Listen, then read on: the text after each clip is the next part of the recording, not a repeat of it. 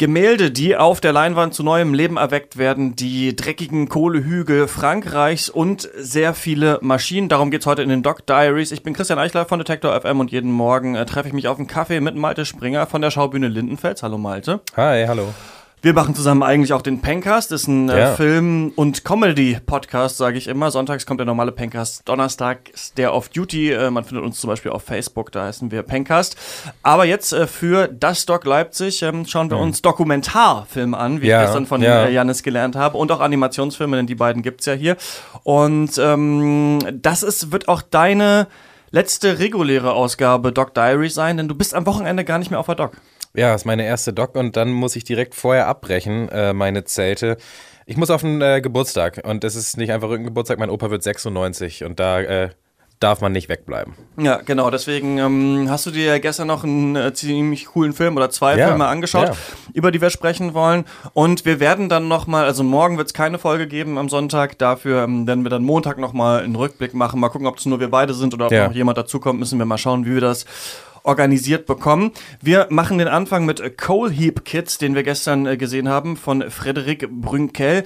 Da geht es um, ja, zwei ähm, junge Menschen. Der eine ist äh, 16, glaube ich. Weißt du, wie alt er ist? Der ältere? Er wird 16 im Film. Er Mit- wird erst 16 gerade im 15. Film, genau. Und ähm, der andere ist gerade 10.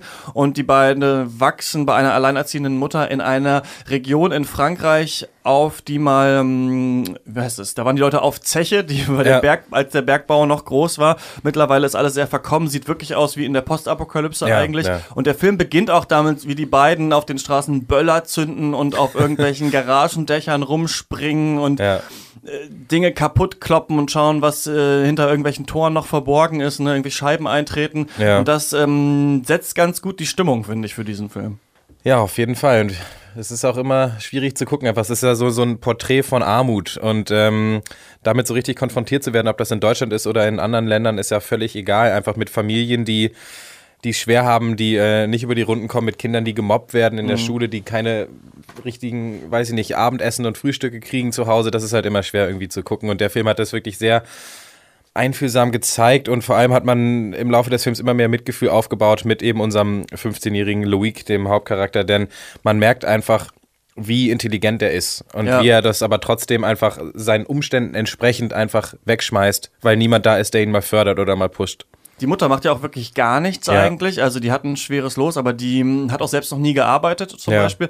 Genau, wir folgen Theo und Loik. Theo ist eben 10, Loik 15. Und ich fand ganz interessant, da haben wir ja schon am Anfang mal drüber gesprochen, wann führst du welche Informationen in deine Dokumentation oder beziehungsweise in deinen Dokumentarfilm ein? Und Ja. wir erfahren erst, oder ich habe es erst ein bisschen später gecheckt, dass Loik humpelt, also er läuft ein bisschen seltsam und dann noch später, dass er schwul ist. Also Ja. das, und das ist ja für einen 15-Jährigen relativ früh, dass man quasi geoutet äh, schwul schon ist. Ja. Und das fand ich ganz interessant, wie die Mutter damit umgegangen ist. Die hat gesagt, ich liebe meine Kinder, egal was sie machen Mhm. und so weiter. Aber er wurde eben in der Schule gemobbt und deswegen wollte er auch nicht in die Schule gehen. Und es war Ja. aber so interessant, weil der Junge so intelligent war. Also man hat gedacht, okay, du kannst eigentlich alles werden, aber du wohnst leider in diesem absoluten Scheißloch da irgendwie in Lens, kannst nichts machen und er hat dann ganz klar irgendwann gesagt, okay, ich habe keinen Bock mehr auf die Schule, ich breche jetzt einfach ab und arbeite. Und da hat er aber ganz klar drüber geredet, als hat er so klare Vision, ja, und dann werde ich schon irgendwas finden und so Ja, weiter. ja. Und das finde ich immer erstaunlich. Man sagt ja immer, Kinder und Betrunkene sagen die Wahrheit. Ich finde es geil, wenn man so Kids sieht, die schon richtig viel von der Welt checken, ohne vielleicht selber zu wissen, wie viel sie schon verstanden haben. Und das war gerade Ja. in diesem zehnjährigen Jungen, äh, Theo, der hatte eine Freundin, die war auch zehn, die ihr Fußballprofi werden Ja, sollte. ja. Und das Kind habe ich so geliebt, dieses Mädel, Total. weil das hat wirklich alles geblickt. Und die meinte, ja, hier ist es eigentlich auch scheiße und man muss eigentlich hier auch mal weg irgendwann aus Lens und ich mag es hier gar nicht. Und ich weiß zehn, noch, ja. ja. Und ich weiß auch ganz genau, dass ich bin ja in Emmertal bei Hameln aufgewachsen, Mhm. in Niedersachsen. Und da war es auch immer so ein bisschen assi. Und wir haben das auch als Kinder schon gecheckt. Wir waren auch immer so, in Emmertal irgendwie, da kannst du ja nicht irgendwas umsonst anbieten, dann dann hauen die Leute das sofort kaputt. Oder also wir haben auch, Ja. das ist mir irgendwann mal so aufgefallen, dass wir auch schon so waren, von wegen so, ja, irgendwann müssen wir hier, glaube ich, auch mal abhauen. Das ist auch ein bisschen assi hier eigentlich. Und ähm, das hat mir daran eigentlich ganz gut gefallen an dem Film, ja. Ja, es war schon gut. Das war der, auch der stärkste Moment der Mutter, wo sie einfach sagt, ja, ich akzep- akzeptiere meine Kinder so, wie sie sind, denn da ähm, kann man dann auch wieder mit ihr mitfühlen und dann merkt man, ach Mensch, das ist auch eine nette Person, aber ansonsten, was sie halt nicht ist, und das meine ich jetzt nicht vorwurfsvoll, sondern objektiv, ist halt eine gute Mutter. Einfach Ja. Punkt, weil sie, ich weiß nicht, ob sie depressiv ist oder lethargisch oder einfach nur ähm, zu viele Schicksalsschläge verkraften musste, einfach ähm, verlassen wurde und zu viel zu tun hat und äh, mit sich selber. Aber sie gibt ihren Kindern gar nichts an Halt und Stabilität. Und das ist halt, ähm, ja, in einem Film für mich immer schwierig anzugucken. Ich werde dann immer so ein bisschen äh, unruhig. Und das ist natürlich gut, dass der Film das in mir auslöst, dass er mich damit konfrontiert mit diesen Umständen und dass es auch in mir dann Gefühle weckt. Also toller Film eigentlich.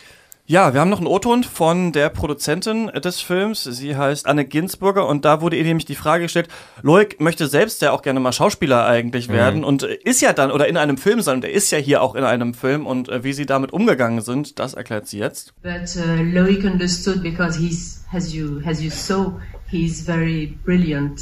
He is uh, very sensitive and he realized that, that he could be an actor of his own life.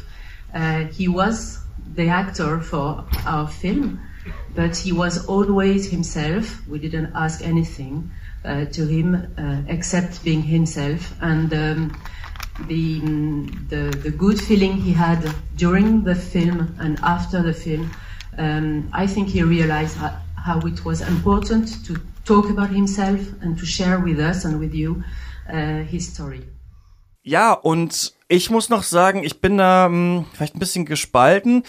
Ich habe das Gefühl, wir sehen sehr viele so Jugendliche, die im Elend leben ja. Auf, ja. auf, auf diesem Dock Leipzig. Also das war schon mhm. bei Mermaid Kingdom so, das war ja. irgendwie bei Call Me Tony so, das war jetzt bei diesen beiden Kids so. Mhm. Das ist später noch in Machines äh, so, dass auch ein Junge und noch ein paar mehr Kinder, die da in dieser Fabrik in Indien ihr Dasein fristen. Und mhm. einerseits denkt man sich so, pff, schon ganz schön viel Elendskino, aber andererseits, eigentlich ist es richtig geil, weil das sind eigentlich so Geschichten, die relativ selten erzählt werden sonst im Kino. Und das sind so Welten, in die man selten entführt wird, obwohl man es ja, ja, zum Beispiel auch in Leipzig auch viel auf der Straße sieht oder in Berlin zum Beispiel, dass es nicht allen Menschen gut geht, dass nicht alle einfach so ihr Leben leben können. Und deswegen ist eigentlich ganz cool, dass darauf ein Fokus geworfen wird. Aber es ist mir jetzt nochmal aufgefallen, auch als wir die Trailer durchgeguckt haben, mhm. dass vieles auch ein bisschen Mad Max in der Postapokalypse hätte sein können. Ja.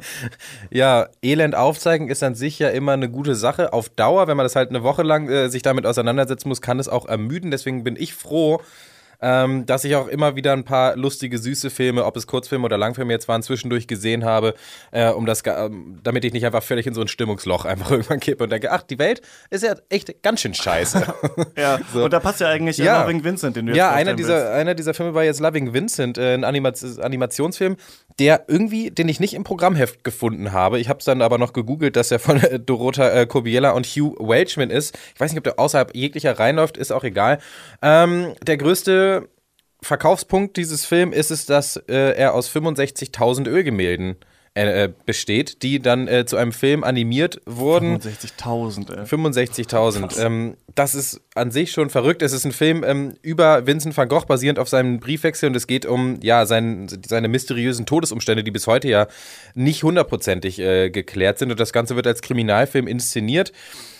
Und ich komme mal direkt zum größten Punkt. Der Film ist nicht geil, weil er aus 65.000 Ölgemälden besteht, sondern weil er aus 65.000 Ölgemälden besteht und sich die Leute dann nicht darauf ausgeruht haben mhm. und gesagt haben, wir haben das gemacht, das ist so krass, das hat noch nie jemand vorher gemacht, äh, wir scheißen auf den Rest, sondern dann haben sie auch noch einen wunderbaren Film gemacht. Diese Geschichte funktioniert ohne die Ölgemälde immer noch wunderbar und das wäre immer noch ein Hammerfilm und das äh, sieht man einfach nicht mehr so oft und das ist für mich einfach was, äh, wo mein Herz aufgeht äh, in der heutigen Kinowelt. Wir gucken hier über den Pankers zwei, drei Filme die Woche ähm, und dass man nicht nur dieses artistische Commitment hat, künstlerisch heißt es, aber das künstlerische Commitment hat, sowas durchzuziehen, was komplett Neues und dann aber auch noch zu sagen, lass uns mal bitte äh, unsere Story checken, ob die so geil ist, ob die gut inszeniert ist, ob das Ende funktioniert und so weiter.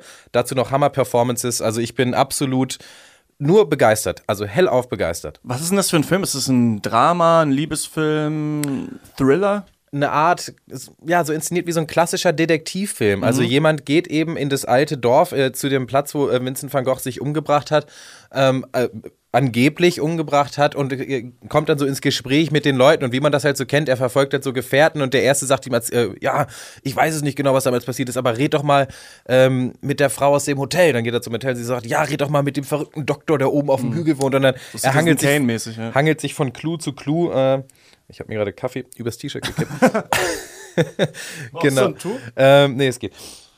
Und Ja, also erstmal diese Geschichte, es ist ja auch natürlich ein Genre, was mir gefällt, aber auch die Animation an sich äh, ist natürlich dem Stile äh, Van Goghs nachempfunden, ist unglaublich variabel. Es ist nicht so, dass, da, äh, dass man nach 20 Minuten denkt, irgendwie, okay, ist alles gemalt, aber was soll's, sondern es, mhm. es gibt, gibt, kommen immer wieder, äh, ob es kleine Details sind oder große Sachen durch, die dich immer wieder sofort ähm, begeistern ist, irgendwie Zigarettenrauch oder das, das Leuchten einer Nachttischlampe oder Vögel, die fliegen und du denkst dir, wie gut sieht das aus? Und du, du freust dich einfach und äh, so ging es mir auch. Ich habe mich nur gefreut bei diesem Film. Ja, und einer der Filme Filmemacher von Loving Vincent, der war auch im Gespräch mit meiner Kollegin Eva Morlang von Detector FM und der hat ihr erzählt, ähm, dass sie gerade in Amerika, wo der Film ja schon seit einem Monat raus sind, jetzt auch feststellen, dass ähm, nicht nur Van Gogh-Fans sich den angucken. You know, uh, the word of mouth is going around that you, this is something that you have to see. So we're finding that actually now it's reaching to people um, who don't necessarily know anything uh, about Vincent's life. So we would love that to be the same in every country because you know we made this film uh, not only for Van Gogh fans but also to introduce people to the amazing work and the amazing life of Vincent van Gogh.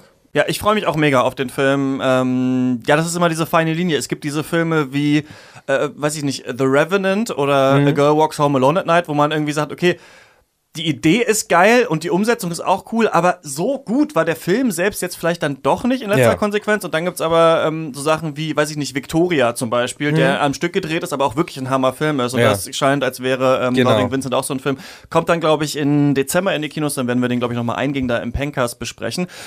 Ich habe noch einen Film gesehen, der, da geht es auch um, hm, ja, um Vincent bunte. Nee. Nicht um bunte Gemälde, aber eigentlich in letzter Konsequenz doch um bunte Stoffe, denn er mhm. spielt in einer Textilfabrik in, äh, im indischen Gujarat und heißt Machines. Und damit sind einmal die Maschinen in der Fabrik gemeint, die Geräte, aber auch die Menschen, die dort arbeiten müssen. Und das ist eine dreckige Scheiße, in der die Leute stecken. Also das ist ja, wirklich, ja. das ist schlimm anzusehen mhm. und ergreifend und aber auch verdammt gut gemacht. Also mhm. erstmal in dieser Textilfabrik, ja, da kommt kaum Licht rein, die Wände sind bröcklig, da hängen so Plastikfetzen draußen rum, dann ja. sind da alte Container und Kanister, in denen so das Wasser steht, wenn es regnet, tropft es auf einmal rein.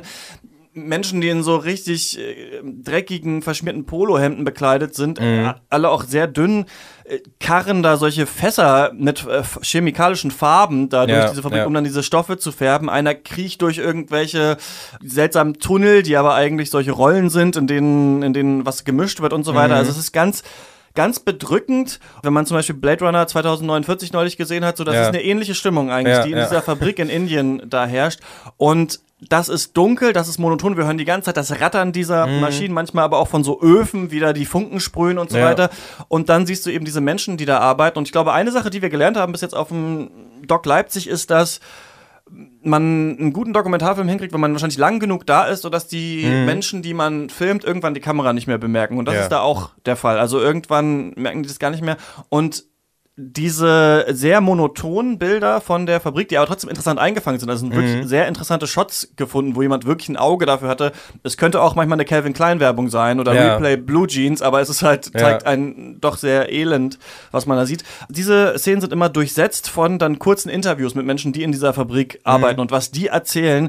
Ich ähm, muss, musste so scherzhaft vorhin zu dir sagen, ist ein bisschen wie in Helge Schneiders Jazz Club, wo er drei Jobs gleichzeitig hat, aber ja. eben wirklich in echt. Also die arbeiten zwölf Stunden am Stück, kriegen drei drei Euro pro Schicht. Ja. Dann kriegst du irgendwann raus, dass die meisten äh, wohnen in Zimmern, die irgendwo oben in der Fabrik sind oder ein bisschen außerhalb. Mhm. Der eine sagt, mein Heimatort ist 1600 Kilometer entfernt. Ich bin hierher gefahren mit einem Zug. Ich musste 36 Stunden stehen ja. und hatte ein paar geröstete Kichererbsen mit dabei.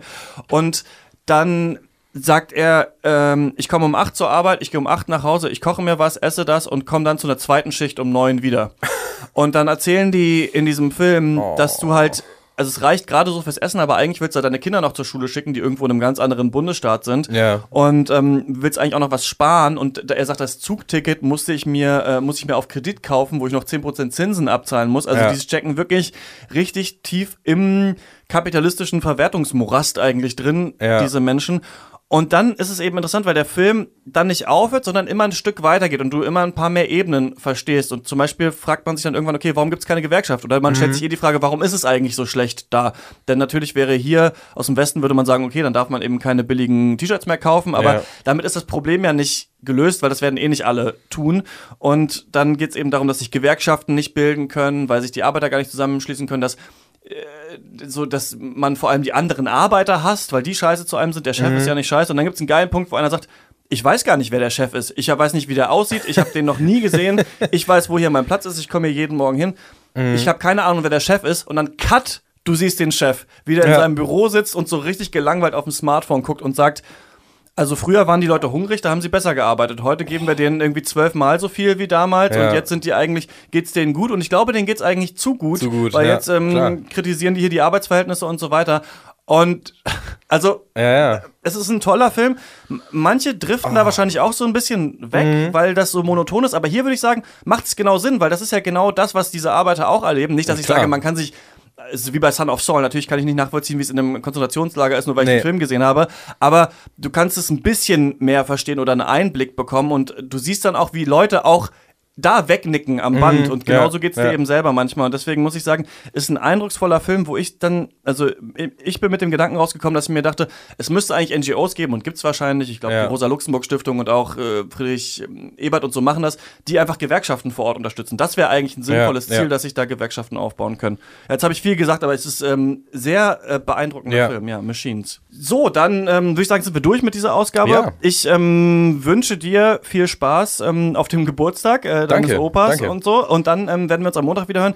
Ich, ähm, es sind mir letzte Nacht wieder Sachen dazwischen gekommen, über die Mhm. ich jetzt nicht reden möchte, warum ich manche Filme nicht sehen konnte. Deswegen mache ich jetzt keine Ankündigung, Ja. was ich mir anschauen werde. Aber es ist ja so, dass auf jeden Fall heute Abend äh, die Preise alle verliehen werden Ja. und dann die ähm, Filme, die die Preise gewonnen haben, die werden dann nochmal gezeigt am Sonntag. Und da werde ich mir versuchen, ein paar Tickets zu klären, damit ich noch auf jeden Fall ein paar aufholen kann. Ja. Hoffentlich gewinnen natürlich auch Filme, die wir gut fanden, ein paar der äh, begehrten Preise. Aber ähm, falls das nicht der Fall ist, kann man noch ein paar nachhören. Dann hören wir uns wieder in der nächsten Ausgabe der Doc Diaries, beziehungsweise im großen ähm, End-Podcast, in dem wir Ja. nochmal so ein bisschen unser Erlebnis besprechen. Dank dir, Malte. Bis Ja. dann. Bis Montag. Ciao.